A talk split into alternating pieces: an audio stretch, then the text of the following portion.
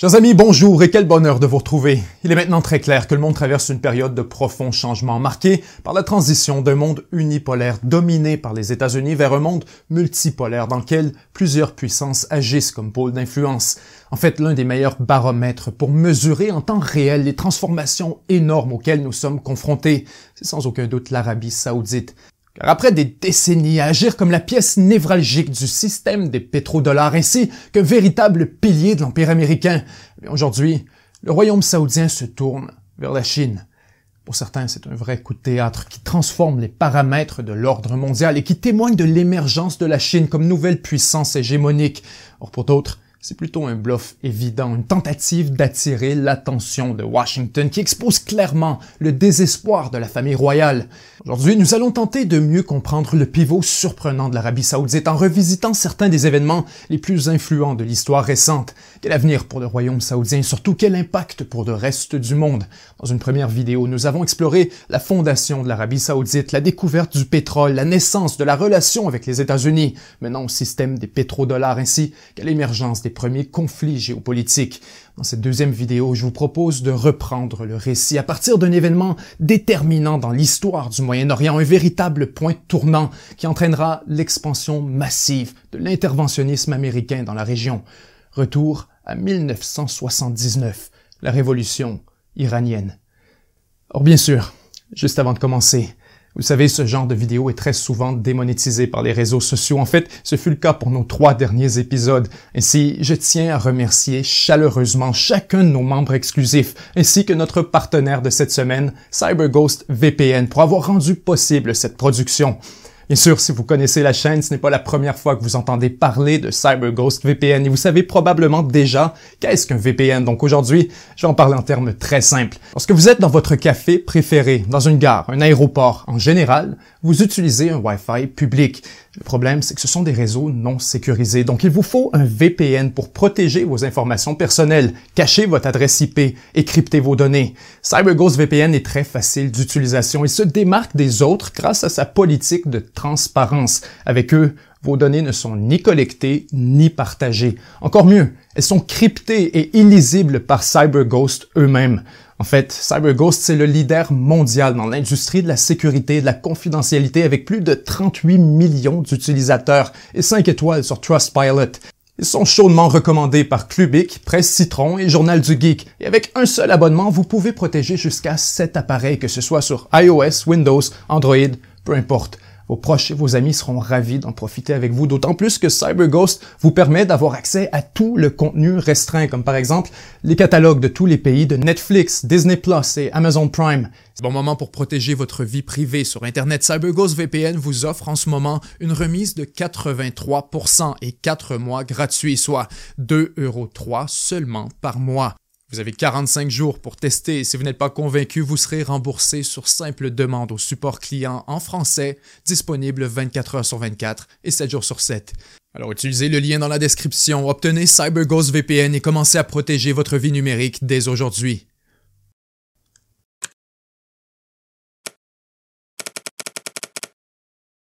Alors, lorsque la révolution iranienne éclate en 1979, les Américains sont paniqués. D'abord, ils perdent un allié majeur au Moyen-Orient, le Shah Pahlavi, un véritable pilier de l'influence américaine dans la région, lui qui fut installé au pouvoir en 1953 à travers un coup d'État organisé par la CIA. Mais pire encore, avec la naissance de la République islamique d'Iran, les États-Unis se retrouvent confrontés à une nouvelle rivale dans la région, une rivale puissante qu'ils ont eux-mêmes armée jusqu'aux dents avec un arsenal à la fine pointe de la technologie. À Washington, le président Jimmy Carter est profondément embarrassé par la révolution iranienne. Dans l'opinion, on le perçoit comme incapable et incompétent face à l'influence grandissante de l'URSS. Tout ça pendant que les prix du pétrole explosent et que des Iraniens font 52 otages dans l'ambassade américaine à Téhéran. De son côté, l'Arabie saoudite est inquiète.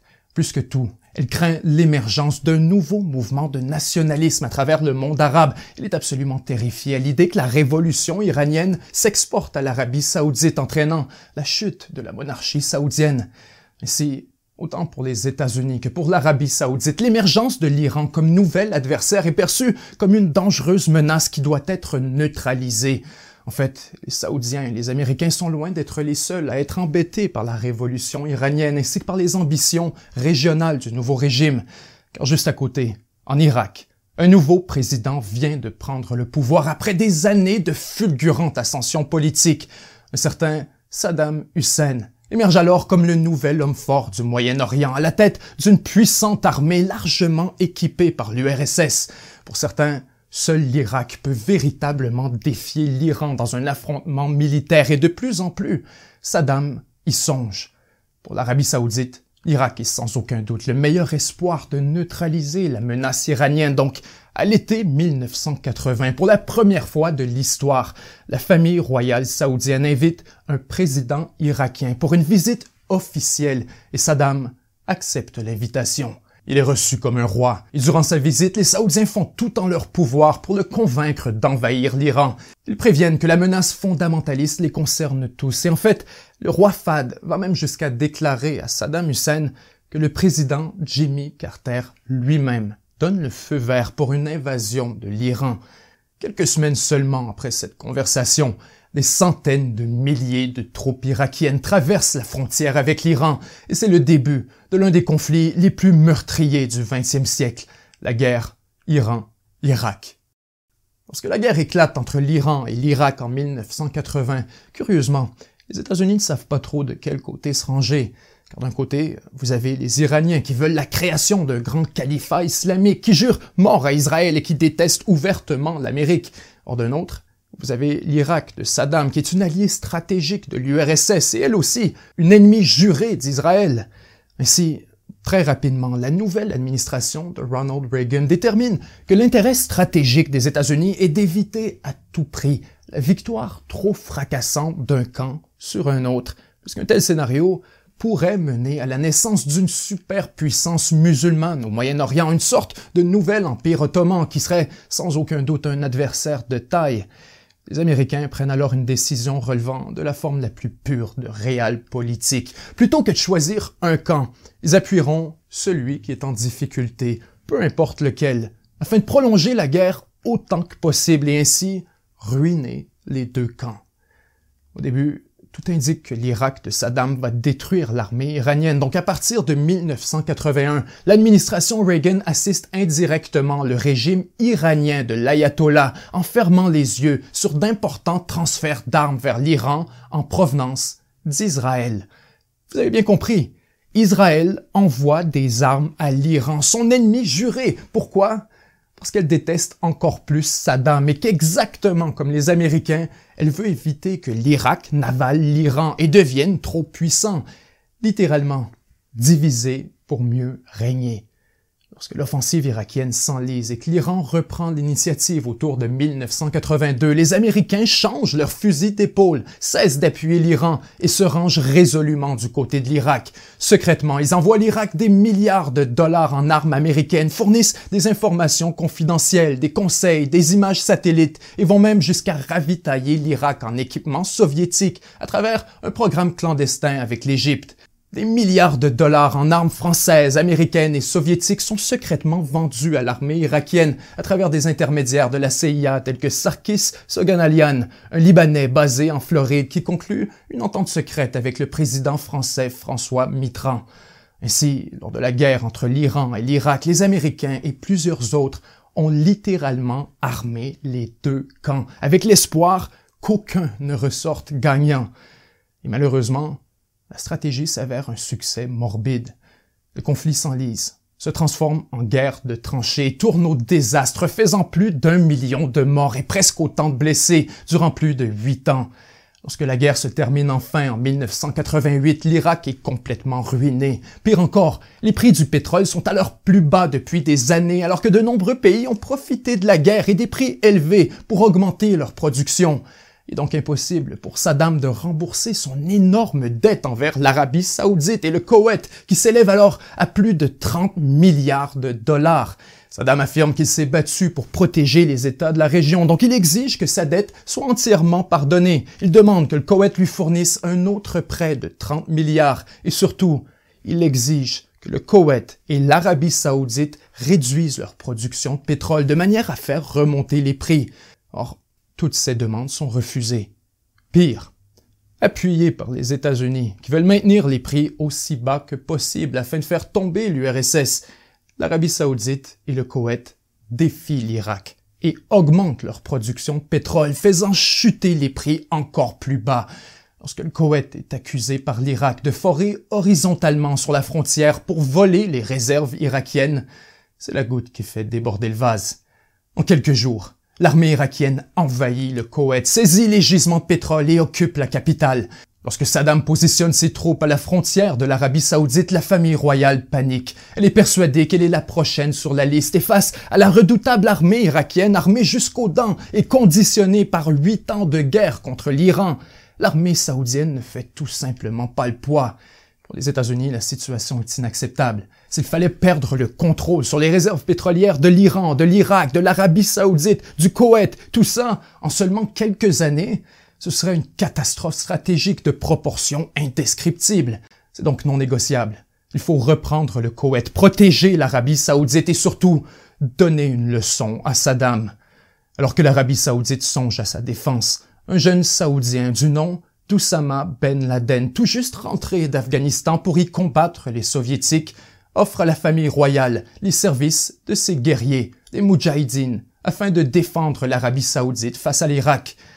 Mais l'offre de Ben Laden est refusée par la famille royale. Plutôt, à la suggestion des États-Unis, elle autorise Washington à déployer en territoire saoudien plus de 800 000 soldats dans une grande coalition internationale incluant le Royaume-Uni et la France et plus de 540 000 soldats américains.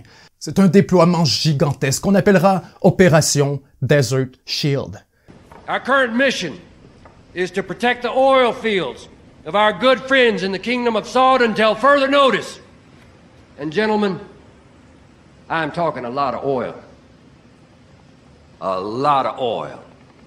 And one day soon, Saddam Hussein is regret pulling this sorry shit. Or, c'est seulement que le début. Quelques jours plus tard débute la deuxième partie de l'opération. Après Desert Shield, c'est Desert Storm. En seulement 100 heures, les forces de la coalition reprennent le Koweït et anéantissent complètement l'armée irakienne qui tente de fuir vers l'Irak lorsqu'elle est interceptée par des avions américains et réduite à néant dans un événement macabre que l'histoire baptisera l'autoroute de la mort.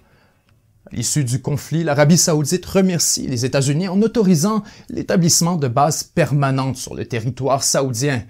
Le problème, c'est que cette décision s'avère extrêmement impopulaire auprès de la population saoudienne qui est alors viscéralement opposée à la présence en Terre Sainte de soldats non musulmans, de chrétiens et de juifs. Osama Ben Laden et son groupe de fidèles, Al-Qaïda, c'est le début d'une haine profonde envers les Américains, mais aussi envers la monarchie saoudienne qu'ils considèrent comme une vulgaire marionnette des États-Unis. Soudainement, les attaques terroristes contre les intérêts américains et saoudiens se multiplient alors que des ambassades, des soldats et des bases sont frappés un peu partout à travers le monde. Même expulsé de l'Arabie saoudite, Ben Laden ne cesse de gagner en popularité. Il organise des attentats toujours plus ambitieux et depuis déjà quelques années, on murmure qu'il prépare un grand coup. Finalement, le matin du 11 septembre 2001, il réussit. Lorsque surviennent les attentats du 11 septembre, la relation avec l'Arabie saoudite est poussée au bord du précipice, alors que très vite, on découvre que 15 des 19 pirates de l'air étaient saoudiens et que l'opération fut largement financée par de l'argent privé en provenance d'Arabie saoudite. En fait, la présence américaine en terre saoudienne est justement l'une des principales justifications offertes par Al-Qaïda pour les attaques du 11 septembre. Et entre nous, ce n'est pas comme si le phénomène était marginal. Un sondage des services secrets saoudiens mené peu de temps après les attaques conclut que pas moins de 95% des jeunes saoudiens éduqués appuient la cause de Ben Laden. Bien sûr, tout ça est extrêmement embarrassant pour l'administration Bush qui fait donc tout en son pouvoir afin de cacher les liens entre l'Arabie saoudite et le 11 septembre.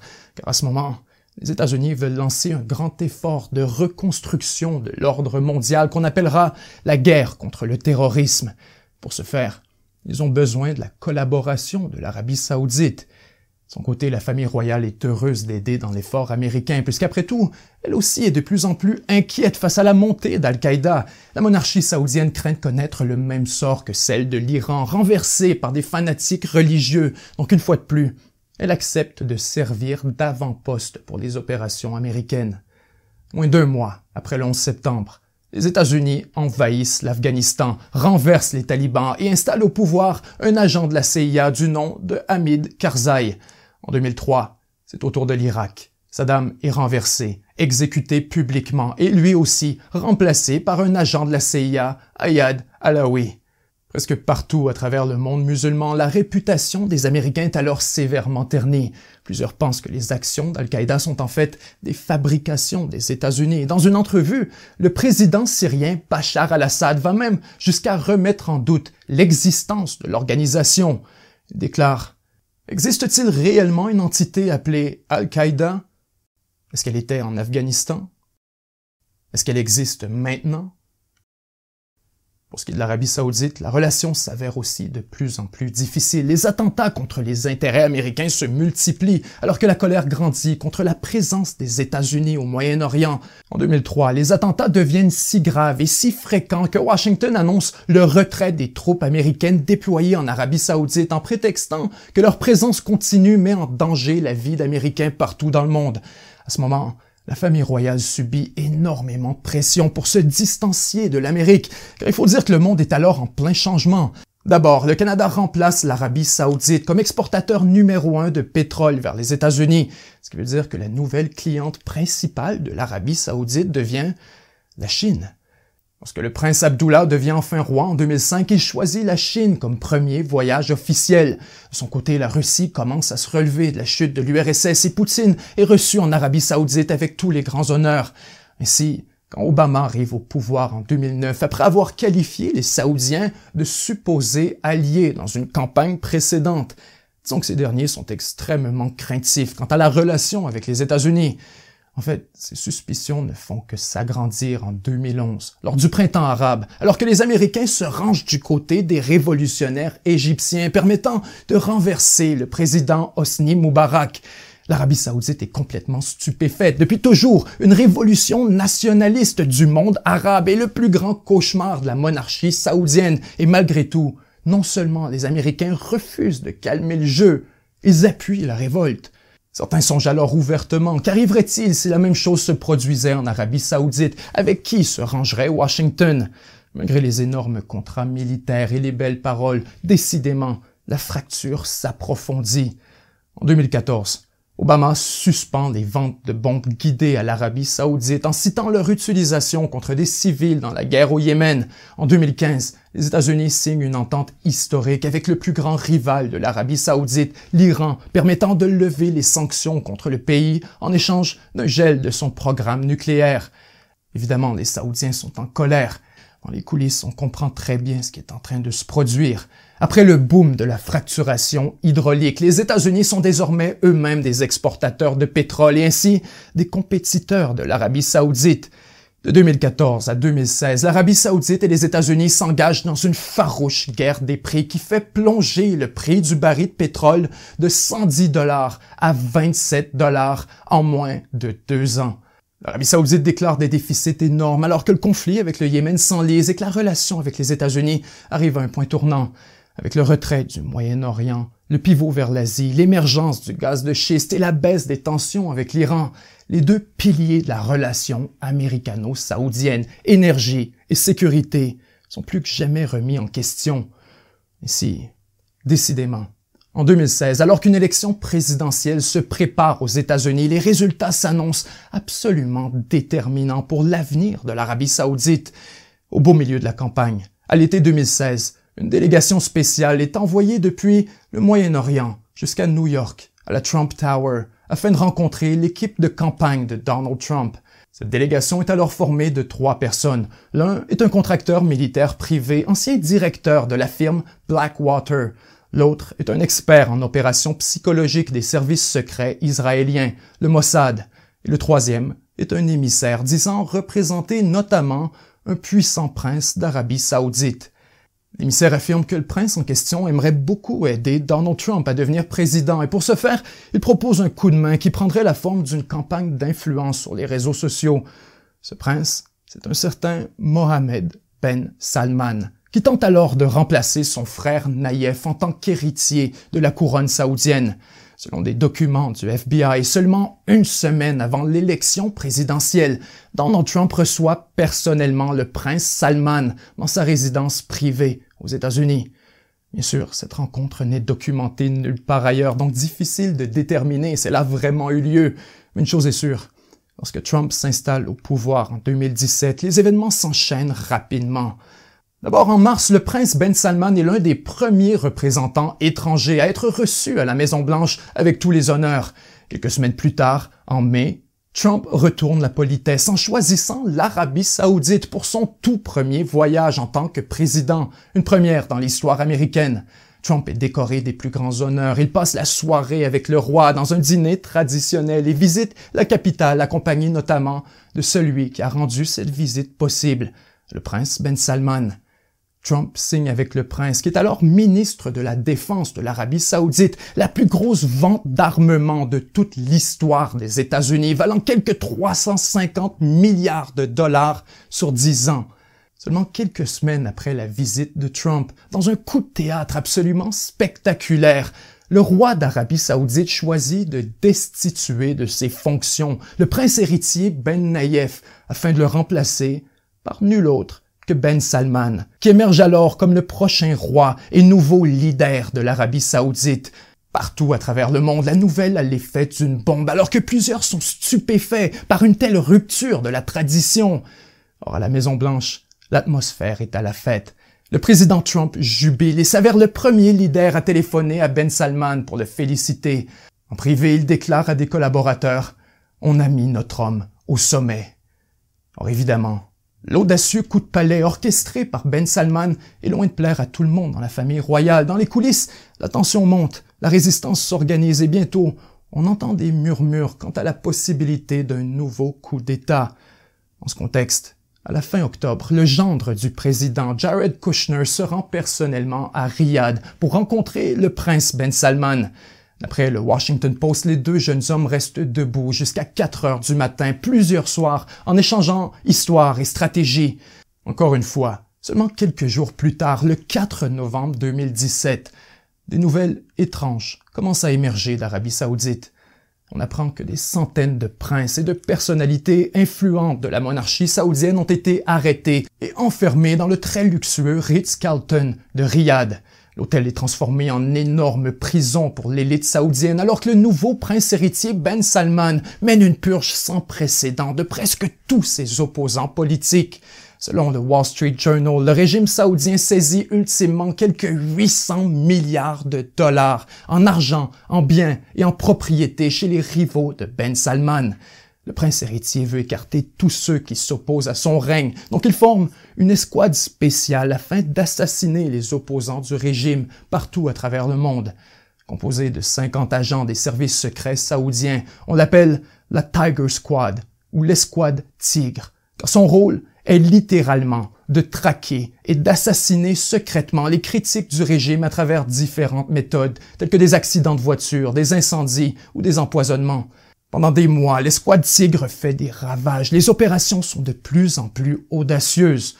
en octobre 2018, l'escouade d'assassins commandée par Ben Salman va finalement trop loin.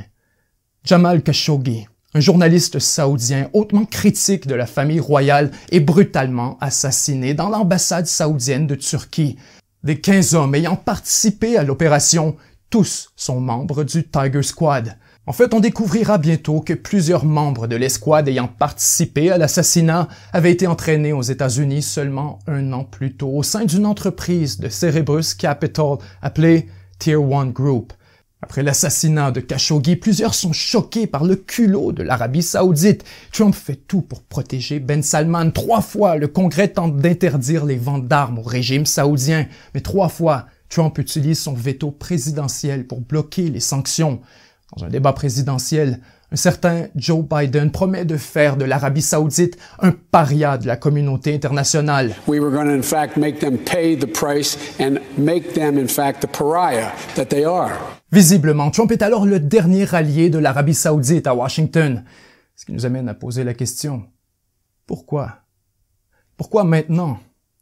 Chers amis, soyons sérieux, depuis sa fondation, le régime saoudien est reconnu pour sa brutalité envers les dissidents, particulièrement lorsqu'il est question de la famille royale. Les abus sont documentés depuis des années, mais soudainement, il semble que les États-Unis voient la lumière et que le meurtre de Khashoggi est complètement différent de tous les autres.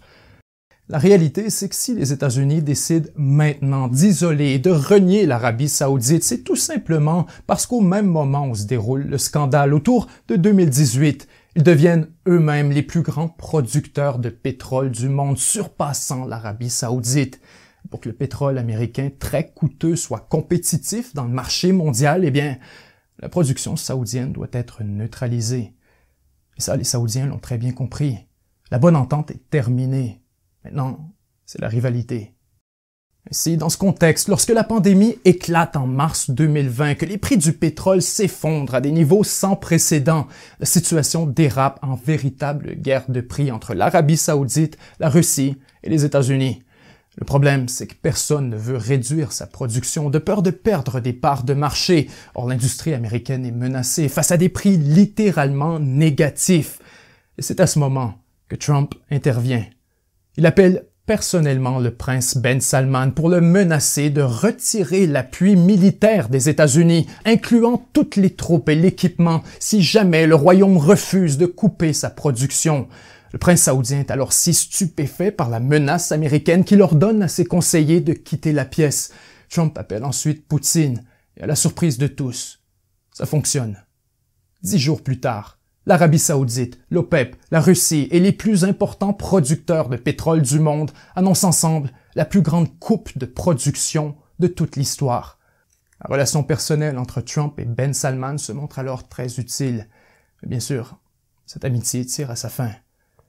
Lorsque Joe Biden arrive au pouvoir en 2021, la relation avec l'Arabie saoudite devient carrément glaciale. Il relance les négociations pour lever les sanctions sur l'Iran. Il ordonne une revue des ventes d'armement. Il autorise la publication de renseignements comme quoi Ben Salman avait autorisé le meurtre de Khashoggi et va même jusqu'à rendre public des documents secrets concernant l'implication saoudienne dans les événements du 11 septembre. La famille royale doit absolument réagir, car visiblement la relation avec l'Amérique est au bord de l'effondrement. Elle se rapproche de la Russie, multiplie les achats d'armements chinois et se met à collaborer secrètement avec la Chine pour développer des missiles balistiques. Lorsque le conseiller à la sécurité nationale de Biden tente de soulever l'enjeu de Jamal Khashoggi dans une rencontre avec le prince Salman, ce dernier perd patience et se met à lui crier dessus. Décidément, la fracture ne cesse de s'agrandir et les États-Unis sont prêts à larguer leur allié saoudien. Ce qu'ils ignorent, c'est que l'histoire s'apprête à prendre une tournure pour le moins imprévue. En février 2022, la Russie envahit l'Ukraine, faisant exploser les prix de l'énergie et plongeant l'Europe dans une crise profonde de l'approvisionnement. Immédiatement, les États-Unis demandent à l'Arabie saoudite d'augmenter sa production afin de stabiliser le marché, exactement comme elle l'a fait dans les conflits passés. Or, dans un acte de défiance absolument spectaculaire, l'Arabie saoudite refuse et se range plutôt avec la Russie en permettant au prix de rester élevé afin de prolonger la crise. Lorsque les Américains montent le ton, le royaume saoudien répond en laissant sous-entendre qu'il pourrait abandonner le système des pétrodollars et investir les centaines de milliards du gouvernement ailleurs dans le monde. Seulement quelques jours plus tard, le Wall Street Journal laisse tomber une véritable bombe en affirmant que la Chine et l'Arabie saoudite sont en négociation avancée afin de vendre le pétrole saoudien en yuan plutôt qu'en dollars. C'est incroyable. C'est carrément une révolte et bien sûr pour les Américains c'est complètement inacceptable. Le directeur de la CIA, William Burns, se rend personnellement en Arabie saoudite afin de livrer un message. Il aborde la question du pétrole, mais aussi celle de la collaboration grandissante avec la Chine qui inquiète de plus en plus les États-Unis. Or Ben Salman est intransigeant. Il exige que Biden se déplace en personne en signe de bonne foi, car il sait très bien qu'une telle visite serait hautement humiliante pour un président qui a promis publiquement de renier l'Arabie saoudite. Et face à une crise de l'énergie qui ne cesse de s'aggraver, Biden pile sur son orgueil et la Maison-Blanche annonce officiellement que le président se rendra en personne à Riyad afin de négocier avec celui qu'il avait qualifié de meurtrier, le prince héritier Ben Salman. Immédiatement, la réaction de l'opinion publique est extrêmement sévère, à un tel point que le président est forcé d'écrire une lettre ouverte dans le Washington Post justifiant pourquoi il brise sa promesse. Il prend alors un risque considérable. Or, une fois sur place, Biden constate avec horreur qu'il est tombé dans un piège. Non seulement l'Arabie saoudite refuse d'augmenter sa production, mais elle affirme en plus que ce genre de décision revient à l'OPEP et non aux États-Unis. Face à l'échec de Biden, au lieu de baisser, le prix du pétrole augmente encore plus. Le président repart d'Arabie saoudite les mains complètement vides, humilié et politiquement affaibli. Peu de temps après, seulement pour ajouter de l'insulte à l'injure, l'Arabie saoudite et l'OPEP annoncent qu'ils réduisent la production en justifiant explicitement la décision par une volonté de garder les prix élevés. Pas plus tard que la semaine dernière, ils ont fait exactement la même chose. Ainsi, plus que jamais, le message est clair. Les prix de l'énergie ne seront plus dictés depuis Washington. Et c'est ce qui nous amène à aujourd'hui. La crise de l'énergie arrive à un point critique. La réserve stratégique de pétrole américaine est à son plus bas depuis les années 80 et déjà, on voit les nuages d'une récession se former à l'horizon alors qu'aux États-Unis, la colère gronde contre l'Arabie saoudite. Maintenant, la question c'est à quoi s'attendre pour les prochains mois, pour les prochaines années? Pour certains, l'Arabie saoudite tente surtout d'envoyer un signal à Washington à l'effet que la relation doit être réparée. C'est arrivé par le passé et comme dans toute alliance, ça arrivera encore. Le Royaume chercherait notamment à rappeler son influence énorme sur le marché mondial de l'énergie afin de récupérer un peu de son levier face aux États-Unis. Ainsi, ce serait une simple tactique de négociation. la réalité, c'est qu'il est aussi tout à fait possible qu'on assiste actuellement à quelque chose de permanent et que ce soit le résultat d'un véritable mouvement des plaques tectoniques dans l'ordre mondial.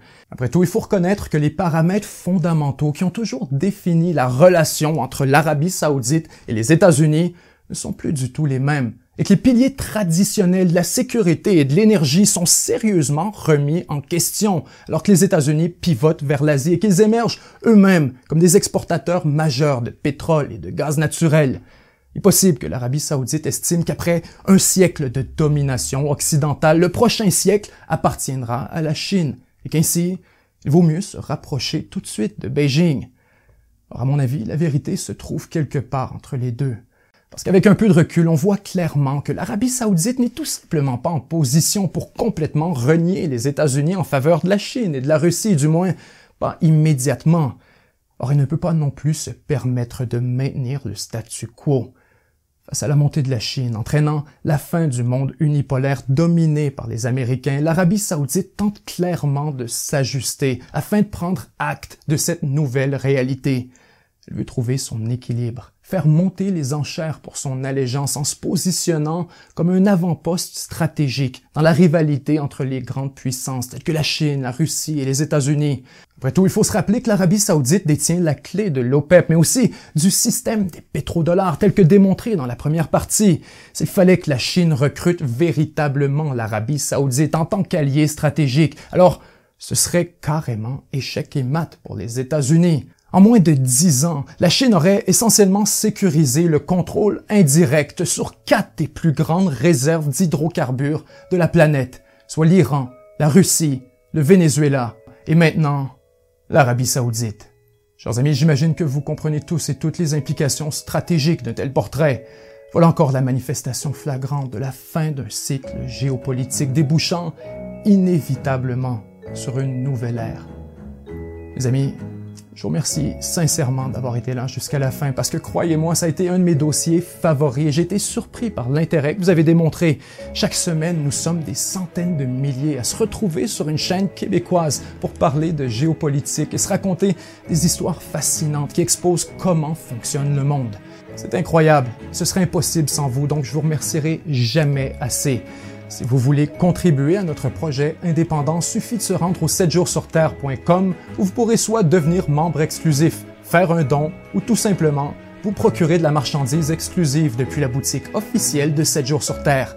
N'oubliez pas de cliquer sur le lien dans la description pour profiter des 83% de réduction et des 4 mois gratuits de CyberGhost VPN. Protégez votre vie privée sur Internet pour seulement 2,3€ par mois. Et si vous changez d'avis, vous avez 45 jours pour vous faire rembourser par un service client en français disponible 24 heures sur 24 et 7 jours sur 7.